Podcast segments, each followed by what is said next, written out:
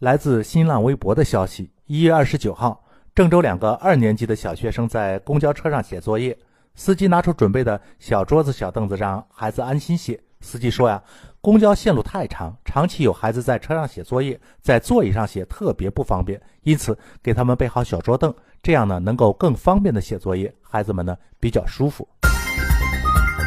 山峰说：“这事儿真的靠谱吗？”公交车上摆上小桌子、小凳子，让小学生写作业，这事儿啊看上去很美，想下去呢却不靠谱。一呢是公交车反复的停靠启动，车身又长，行驶起来并不平稳；二是公交车内人流涌动，并不安静；三是公交车内光线较差，看书写字对视力有不好的影响。这些因素结合在一起，大家觉得这是一个舒适可靠的写作业的场所吗？小学生生活自理能力有限，尖尖的铅笔。锐角的尺子、锋利的削笔刀都是写作业常用的工具，让他们在这样晃来晃去的车厢里去使用这些工具，安全吗？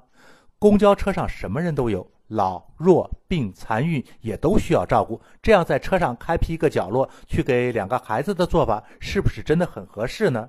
至于说到小学生长期在公交线路上往返，影响到他们的学习，那要解决的是就近入学的问题。而这个问题在郑州市早就已经做了明文规定。为什么还有这样的小学生长期要乘坐较长时间的公交车呢？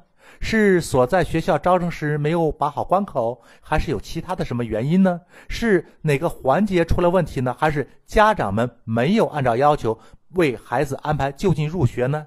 解决好这些问题啊，才是保证让孩子们比较方便、舒服写作业的关键所在呀。